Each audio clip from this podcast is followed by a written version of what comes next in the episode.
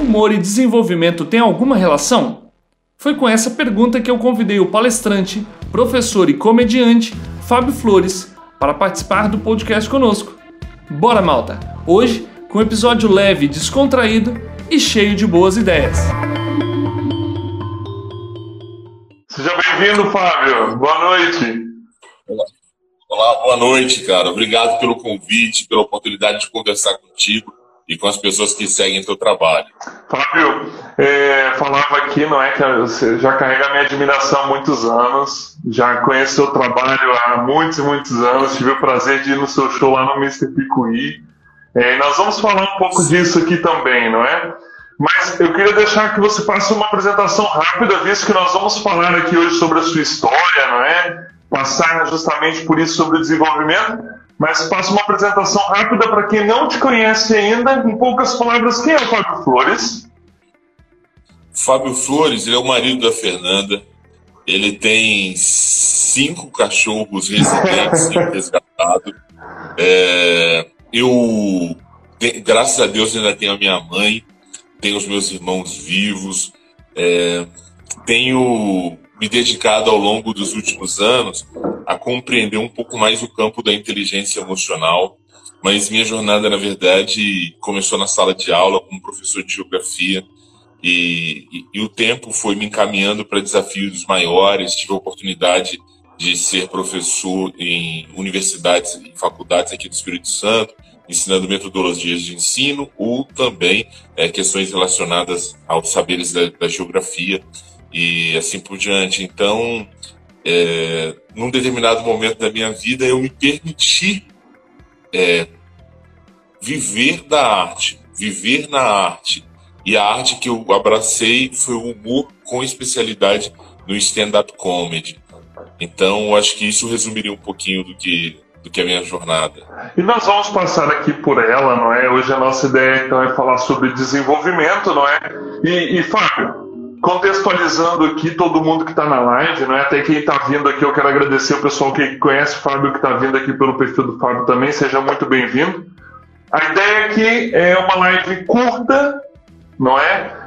Objetiva, então vamos fazer uma entrega aqui, muito mais do que aula, sabe? Apesar de você ser professor, muito mais do que aula é dar um bocado do nosso testemunho, não é? Nosso testemunho de desenvolvimento, que eu acho que esse testemunho arrasta bastante, assim. Eu estou aqui em Coimbra e eu sei que você também é conhecido como sendo Fábio Flores aí de Nova Almeida, não é? Exatamente. Está em casa, meu amigo? Está tudo bem com a saúde, com a família?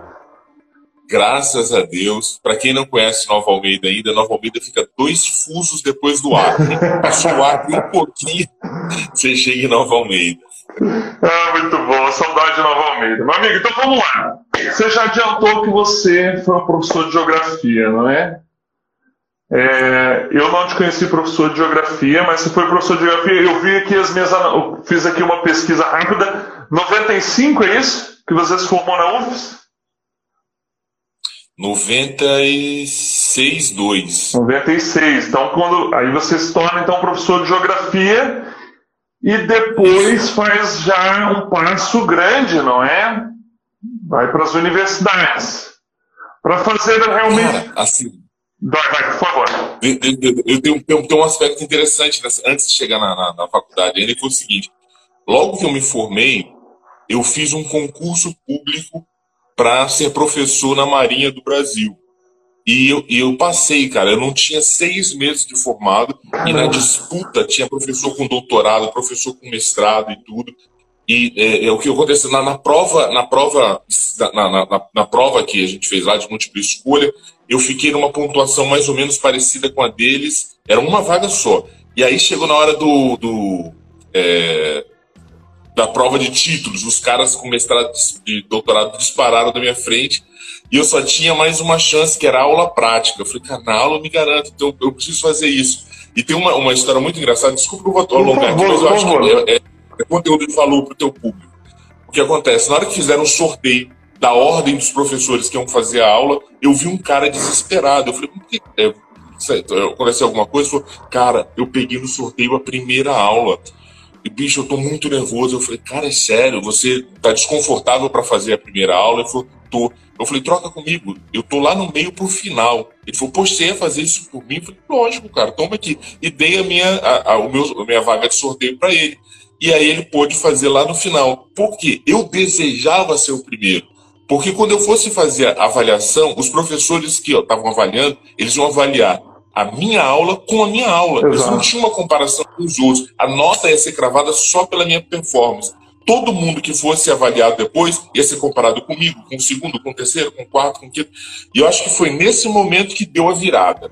Nesse momento que deu a virada. Quando eu cheguei nessa, pro, nessa aula prática, eu dei uma aula tão bacana e, e eles não tinham um referencial para comparar. Minha nota foi lá em cima eu fiquei em primeiro, passando os caras que eu, com seis meses de formado, ganhei numa disputa de cara que tinha doutorado. Bacana demais. Olha só que interessante, pessoal, vocês estão aqui. Nós vamos passar pela história desse homem que, com muitas etapas, não é? E olha que, que interessante isso, Fábio. Uma, pontuar uma coisa.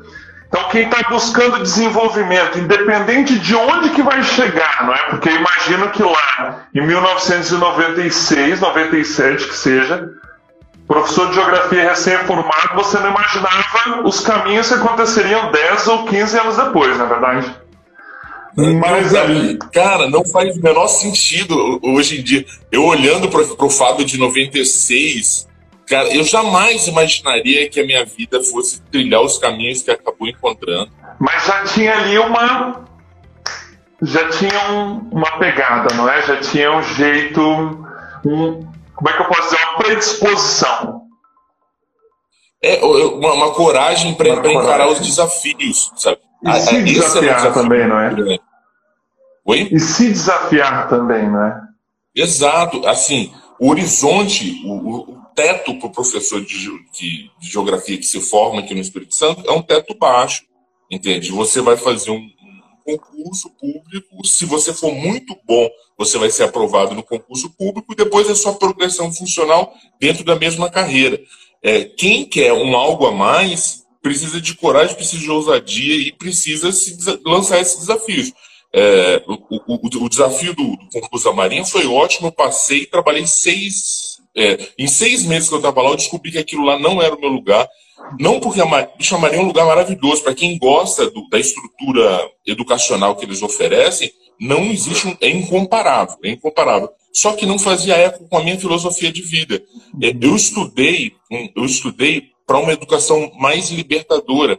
E o que eu encontrava dentro da, da Marinha, e é o que eu padrão das Forças Armadas, é que o professor não é bem um professor, ele é um porta-voz. A aula chega pronta para você do Rio de Janeiro, a avaliação chega pronta do Rio de Janeiro, as apostilas chegam pronto e você só precisa reproduzir o que foi, o que foi elaborado lá. Nem o, o, o lugar que os alunos sentam na sala de aula você escolhe. É tudo determinado por um ranking de notas, que vai das primeiras fileiras até as últimas.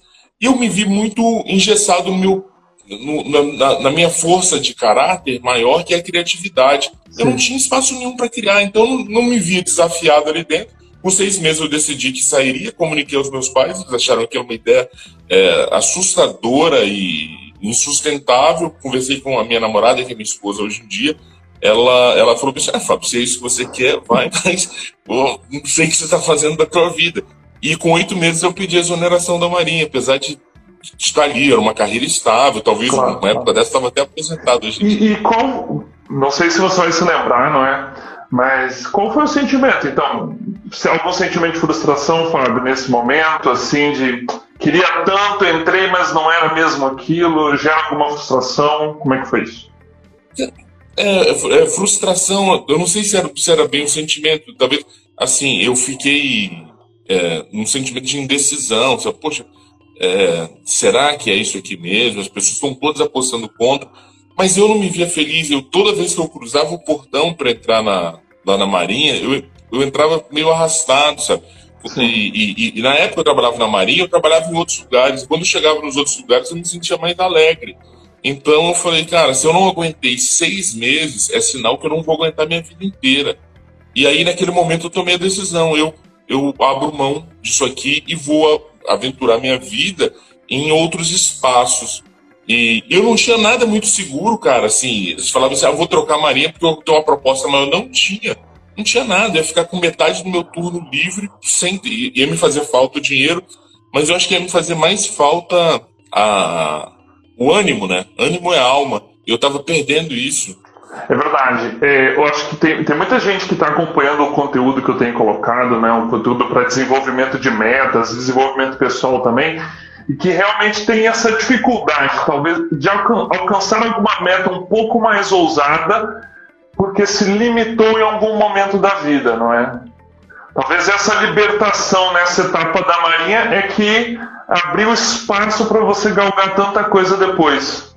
Não podemos dizer é, se sim ou se não, mas talvez, não é? Sim, é. é e, e eu, eu, eu, assim, eu ainda sou convidado para alguns eventos da Marinha, os amigos que trabalharam comigo naquela época e tudo mais, e eu vejo eles reclamando das coisas que a gente reclamava em 96, sabe? Então, eu falei, poxa, não mudou, sabe? Que não muda. É, é, a estrutura deles. É, eles, eles têm aquela maneira de, de vencer o tempo, é, é se manter é, estável, fixo e tal.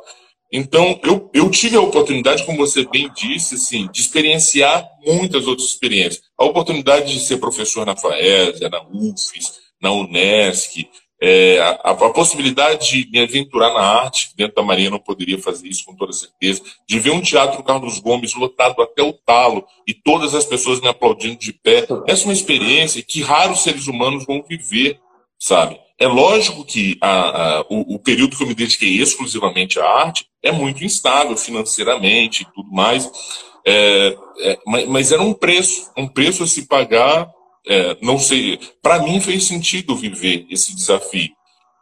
Pela, pela possibilidade de experienciar coisas que raríssimos seres humanos vão experienciar numa vida. Sim. Antes de chegar aí na arte, Fábio, eu queria só uma etapa antes, na época você começou como professor universitário ainda muito novo, não é?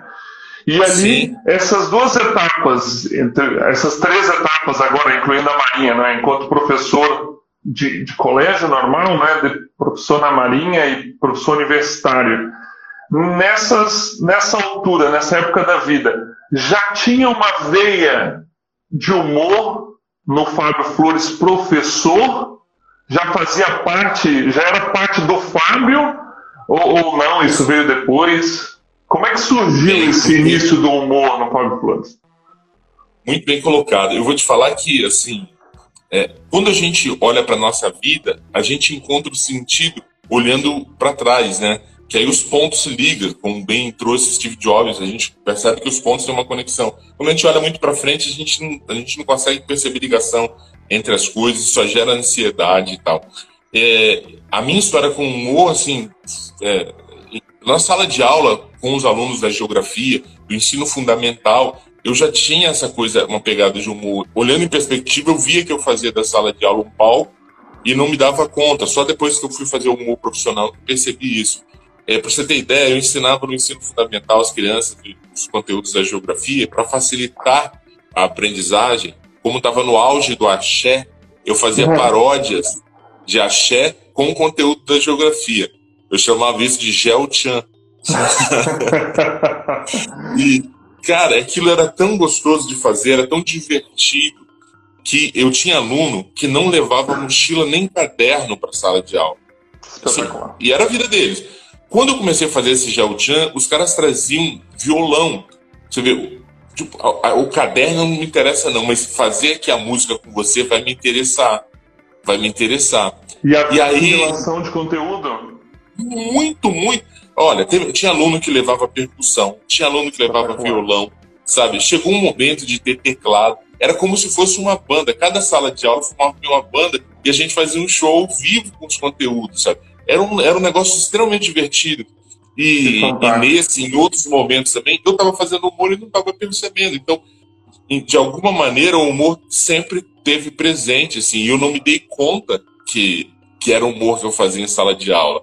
E eu tenho na mais alta conta a minha experiência como professor de ensino fundamental como sendo um grande laboratório de reconhecimento de público, de, de, de leitura, de, de, leitura de plateia, sabe, de criação de estratégia para atrair a audiência para o seu, seu discurso. Olha que o meu discurso naquele momento era falar sobre geografia. Hoje em dia, falar sobre inteligência emocional para mim é mais fácil, porque é uma demanda que as pessoas têm curiosidade. Você não, é, e nem tanto sobre os países da, da América do Sul, assim por diante.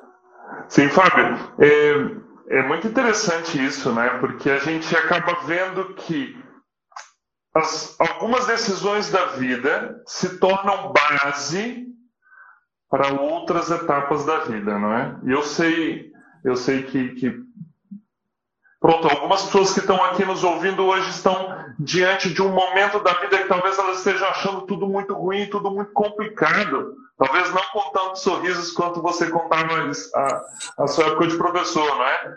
Mas Sim. é possível utilizar hoje, você, Fábio, olhando de hoje para trás, mesmo que na época, aquela época tivesse talvez num estado não tão bom, vamos lá, carreira de professor, nós sabemos, não é, que infelizmente não é mil maravilhas, não é?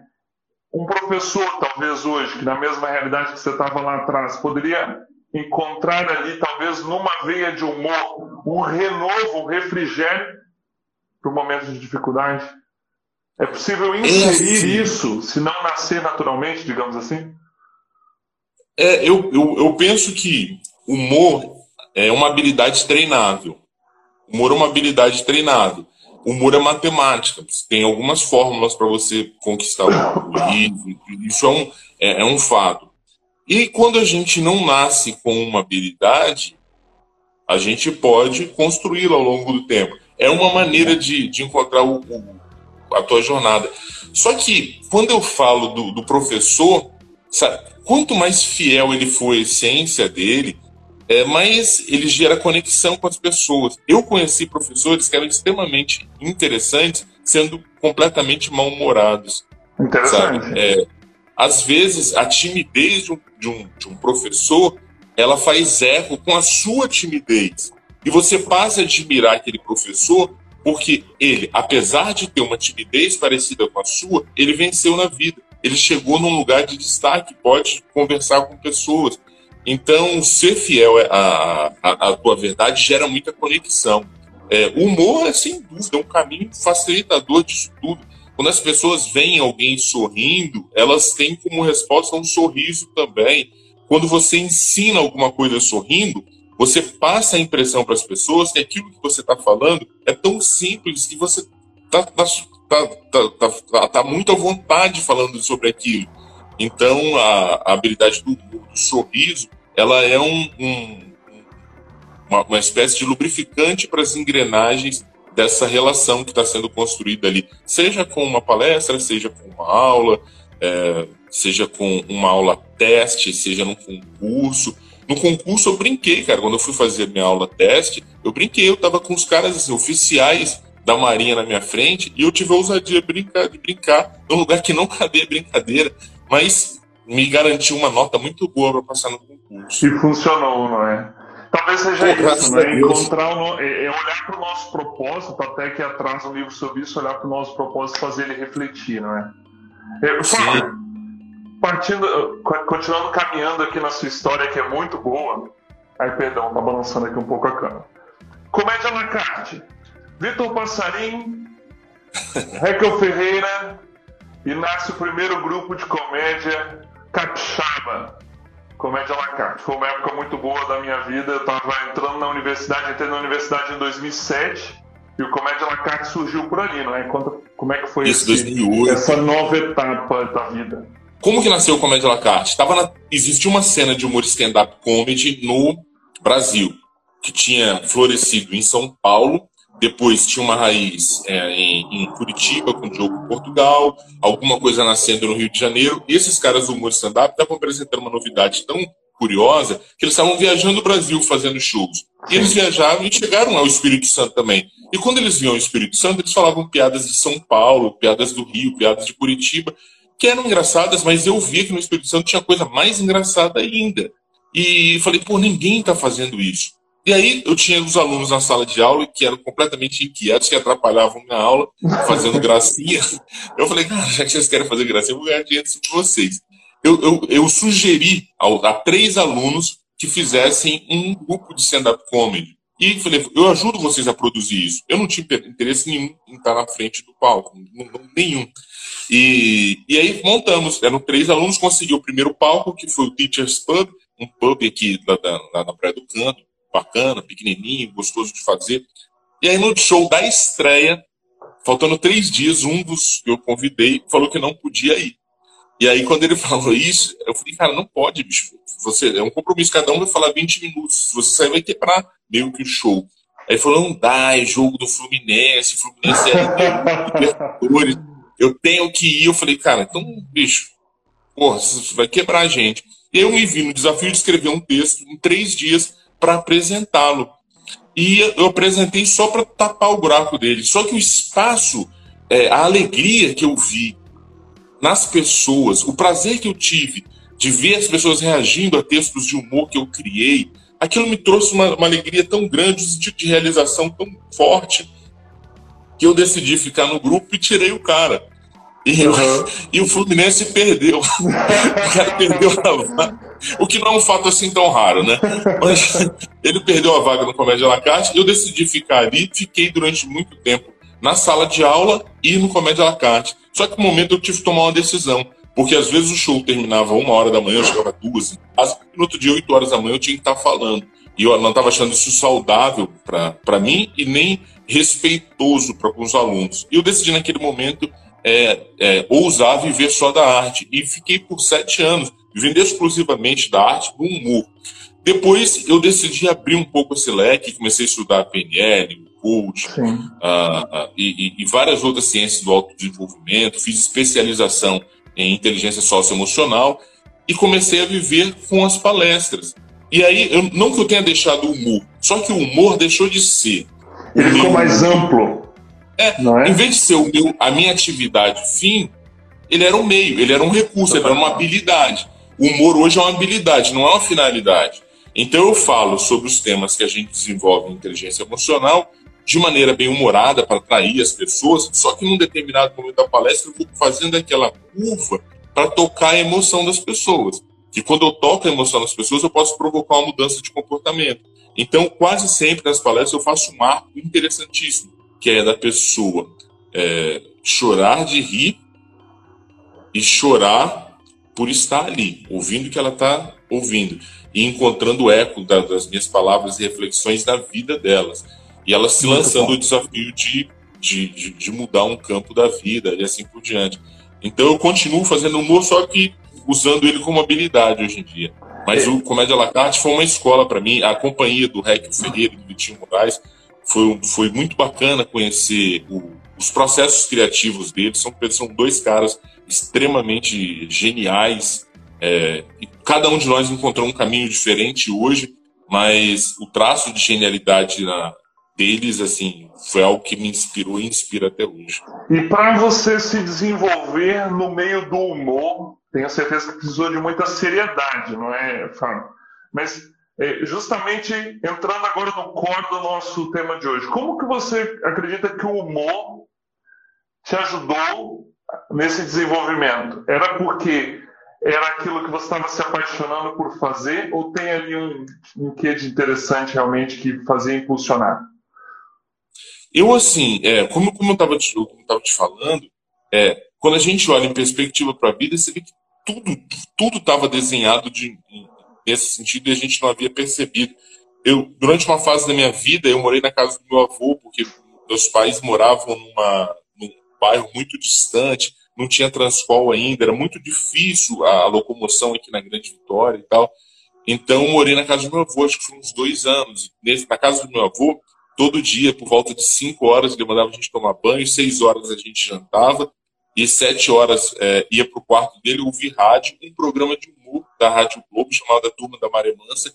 Aquilo foi me apaixonando por, pela ideia de humor. Depois, eu, todo disco de humorista eu comprava, programas de humor, eu assistia, assim, fielmente tudo isso. Então, eu vi que eu, eu, eu fui forjado ao longo do tempo é, como um consumidor de, de humor, e quando eu me vi na possibilidade de fazer, assim, aquilo me encantou muito. Eu estava fazendo as coisas que eu, que eu admirava nos outros. Teve um, um, um elogio que eu recebi uma vez, né, que para mim assim foi assim um, tipo, uma medalha, assim, um troféu. De... A gente ganhou o prêmio de melhor programa de rádio, né? Um programa diário. E o prêmio de melhor programa de rádio para mim não foi o melhor prêmio que eu ganhei. O maior prêmio que eu ganhei foi um dia que uma pessoa falou, depois eu ouvi esse, esse mesmo comentário de outras pessoas, umas quatro ou cinco vezes, e as pessoas falavam o seguinte: Poxa, Fábio, você. E geralmente depois de show, né? Fábio, você é o Emílio Zurita do Espírito Santo. Cara, o cara me falou isso, eu falei, cara, eu, eu ouvi desde 93 o programa deles, eu sou fã da maneira de comunicar do Emílio. Então, se alguém vê essa, essa, essa, essa semelhança entre os nossos trabalhos, aquela para mim foi a maior medalha, mais qualquer prêmio que eu recebi pelo rádio, ou pelo Google e tudo mais. Então, aquilo para mim foi lindo. Que bacana. É um grande comunicador, né? Que levou um programa de rádio para televisão, que talvez naquela época era coisa para os grandes, para os maiores, né? E ele fez. Muito bom. Parabéns pelo elogio. E, eu, e era isso que eu queria usar, não é? Nós estávamos sintonizados mesmo que eu não estava te ouvindo, olha só. Era justamente isso, que eu vi o grupo saindo de um restaurante, não é? Você falou até do pub, talvez menor ainda do que o Picuí, não é? Indo para os maiores teatros, rodando o estado inteiro, é, indo para a televisão. Eu acho que eu te vi, se não todas, quase todas as emissoras capixabas de televisão, e em várias emissoras de rádio também. Esse desenvolvimento foi muito grande. Não foi só um professor que virou comediante, que virou palestrante. Foi uma caminhada muito longa. E, e Fábio, a quem está aqui, que infelizmente nessa época, até na semana passada, o meu convidado, nós falamos justamente disso, de oportunidade. Visto que tem muita gente procurando oportunidade neste momento, não é? até porque talvez esteja vivendo uma dificuldade maior, e eu tenho colocado isso aqui, são 19 semanas em construção, essa é a 15 não há não há sucesso e não há crescimento em curto prazo, é? Isso que eu queria que você fechasse com isso, porque eu vi o, a sua jornada ao longo de muitos anos, até, até no ano passado eu sei que você estava é, diariamente, não era o Bom de Papo, um programa maravilhoso junto com o Rossini. É, esse crescimento para estar na televisão assim a todo tempo, um programa maravilhoso como era, esse desenvolvimento foi muito longo, não é, Fábio? Um desenvolvimento que necessitou de muito suor, muita lágrima. Sim. É, é eu, eu, quando você. É, eu, eu, eu me planejo, eu me planejo para conquistar os espaços, para atingir metas, conquistar objetivos, mas é, ao invés de ficar muito focado no final da escada, eu tenho muita, muito pé no chão no degrau que eu tô. Sabe? Quando, aquele degrau, eu sei que tem um degrau ali na frente, mas eu quero sentir esse lugar. E cada lugar eu pude sentir ele com, com muita presença, sabe? Depois estudando que eu fui compreender, mas na verdade, desde o meu começo, eu sempre tive muita presença. Eu comecei dando aula numa escola da periferia aqui da Serra, num bairro chamado Fio Rosa, à noite. E, sabe, era um lugar era, era, hoje em dia não é mais, mas lá era, era muito violento, sabe? Violência contra profissionais da educação também. E eu sempre tive uma. Me senti muita vontade naquele lugar, sabe? Eu terminava as aulas de sexta-feira, o meu esquenta, por exemplo, era ir para um trailer de Ferroz e ficar até meia-noite lá conversando com alunos, com professores. E, e, as pessoas tinham um respeito muito grande porque eles viam que eu respeitava o lugar deles, que eu respeitava a história deles, que eu respeitava é, eles como pessoas. E, e, quando eu tive a oportunidade de dar um passo à frente, quando eu estive no SESI, saí da rede pública fui para o SESI, já foi um crescimento legal. E eu fui, eu busquei ser extremamente feliz naquele lugar. Eu acho que o que muitas vezes atrapalha é que a pessoa não tem gratidão e nem presença no lugar que ela está. Ela está de olho tanto lá no final da escada que ela não consegue ver, ser grato, sentir, ser presente ali no presente.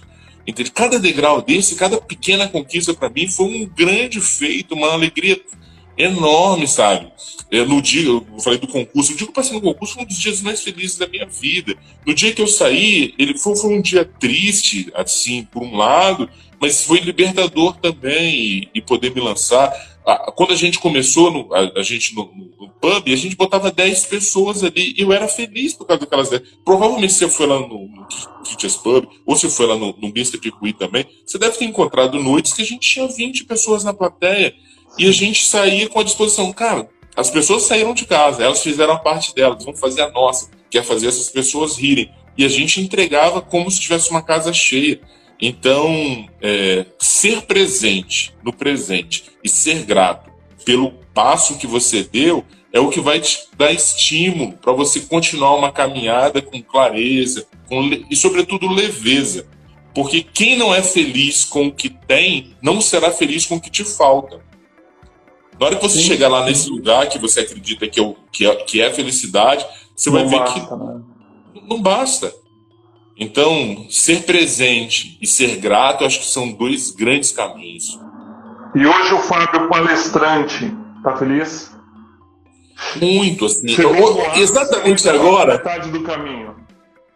Exatamente agora, menos, é, menos feliz, porque por conta da, da, do, da pandemia, da, do isolamento social, a gente não pode mais estar com aquelas grandes plateias. O último evento que eu fiz aqui no Espírito Santo, duas mil pessoas, sabe? Que bacana. É, aquela, aquela vibração é muito gostosa, mas acabou me fazendo reinventar, sabe? Eu já fiz palestra online, fui contratado para fazer uma palestra online. Agora estou sendo convidado para gerar conteúdos de vídeo e de áudio é, é, para a escola aqui do, do Espírito Santo. É, já, já fui apresentador de uma live de lançamento de grandes promoções de um grupo aqui do Espírito Santo chamado Grupo Orlete, que é um grupo de revenda de automóveis. Sim, Eles falaram, cara, eu preciso de uma, um comunicador que tenha a credibilidade do professor, a leveza do humorista e a habilidade do comunicador. Então você vai fazer isso pra gente. eu mediei uma, um lançamento com sete gerentes Espírito Santo, Bahia, Minas, e, e, ali conversando com eles, dialogando e com os, os potenciais clientes também, sabe? Foi então, é, é, é, apesar de eu não estar completamente à, à vontade ainda com essa situação é, de isolamento social para o meu fazer profissional, por outro lado, as oportunidades que surgiram para mim são altamente inspiradoras, sabe? Você vê, cara, que legal. Eu acho que se não fosse esse período de isolamento social, de quarentena, a gente não estava tendo essa oportunidade de conversar, é sabe? Então, tem muito presente surgindo para gente. É, para finalizar esse ponto, eu, eu, eu, fiz uma reflexão, não sei se você chegou a ver, postei lá no, no LinkedIn, falando sobre isso. Que quando eu estava na escolinha de futebol, quando eu era criança, estava na escolinha de futebol, o professor da escolinha falou uma coisa para mim. Ele falou o seguinte: não joga olhando para a bola joga olhando para o jogo. Porque se você se posicionar bem no campo e se você acompanhar é, o fluxo das jogadas, a bola vai chegar até você. Assim que se joga futebol, quem olha, olha para a bola vai tropeçar. Quem olha para o jogo vai estar em condição de marcar gol. E eu, eu lembrei disso justamente para esse momento que eu estou fazendo. Porque ao invés de eu olhar para a bola, eu estou olhando para o jogo. Ao invés de olhar para a crise, para os problemas, é, a ameaça de, de não ter renda porque não vou fazer evento presencial. Falei, que jogo é esse? Estou com mais tempo, então eu posso estudar mais. Se eu estudo mais, eu posso gerar mais conteúdo. Se eu gero mais conteúdo, eu posso propagá-los na rede. E ao propagar o conteúdo na rede, participar de lives como essa que a gente está tendo, um papo inteligentíssimo, essa entrevista é maravilhosa, eu tenho a possibilidade de me apresentar para outros públicos. E esses públicos vão, podem reconhecer em mim potenciais que nem eu mesmo via antes de ser notado por esse olhar. Então, eu acredito que é um grande momento, sabe? É o grande momento. Muito bom, muito bom. É, se você não olhar para se não olhar para aqui, se você olhar para o jogo, você vai, você vai encontrar maneiras de se reinventar e de conseguir é, sobreviver com saúde física e emocional para a gente vencer essa jornada que está sendo uh, o isolamento social dentro dessa quarentena. Muito bom. É, eu, eu tenho partilhado aqui com as pessoas muito daquilo que vivo, sabe, Fábio? Eu não construí um método cientificamente, eu construí um método porque eu, eu coloquei ele na minha vida e começou a funcionar e eu resolvi partilhar porque eu acho que isso é bom. E hoje eu estou partilhando uma parte da minha vida que me desenvolveu ao longo da minha juventude, que foi assistir e estar com, com pessoas como você que elevam e que desenvolvem a gente também. Para fechar, eu sempre tenho pedido aqui nas últimas lives uma dica cultural para as pessoas que vêm, até porque está todo mundo em casa e precisa ocupar a mente. Mas para você eu não vou pedir, porque eu quero dar, porque você tem um livro muito bom que é o Deixe para trás que não te leva para frente, não é? Sim, eu estou em Portugal E esse livro consegue chegar até mim porque está aqui disponível na Amazon, maravilhoso. No, e se quiser a versão física, eu mando pelo correio autografado. Maravilha! É, fala um pouquinho do livro pra gente, porque ele, é, ele, é um livro muito bacana, não é? Ele, ele tem insights curtos, mas de muita isso, persuasão isso, dentro da gente. Isso, isso. O que, que aconteceu, lá? Eu, eu, eu tenho uma crença que quando eu ensino o que eu aprendo, isso fica mais retido. Uhum. Quando eu ensino que eu aprendo, o grau de retenção de conteúdo é maior. Então, o que eu comecei a fazer? Eu estava tava fazendo os cursos de desenvolvimento pessoal, e eu falava, cara, eu vou pegar o que eu aprendi na aula, transformar em uma mensagem de áudio curta e vou enviar para as pessoas nas primeiras horas da manhã. E fiz isso religiosamente, diariamente, durante um ano, mandando as mensagens todo dia, nas primeiras horas. E como eu fazia o roteiro do que eu ia falar, eu salvei todos esses roteiros. Chegou no, no, no meio desse processo, as pessoas passavam isso para frente, sabe? Virou meio que uma corrente das pessoas mandarem isso para frente. E muita gente chegou para mim e falou seguinte: Fábio, você tinha que escrever um livro, cara. Esse material aqui é muito bom, sabe? Se você condensar isso num livro, vai ser ótimo. E foi isso que eu fiz. Eu decidi condensar. Eu, na época, eu estava com 220 mensagens, eu acho. Eu escolhi 96, que eu, eu julguei mais atemporais, e transformei no livro. O livro, para mim, é grande alegria, sabe? Desde o primeiro dia, o dia do lançamento foi uma loucura. Cara, eu vendi quase 400 livros no lançamento, sabe? Bacana. Foi um negócio assim, foi um negócio lindo, assim. Tem um vídeo disso na, no, YouTube e tal.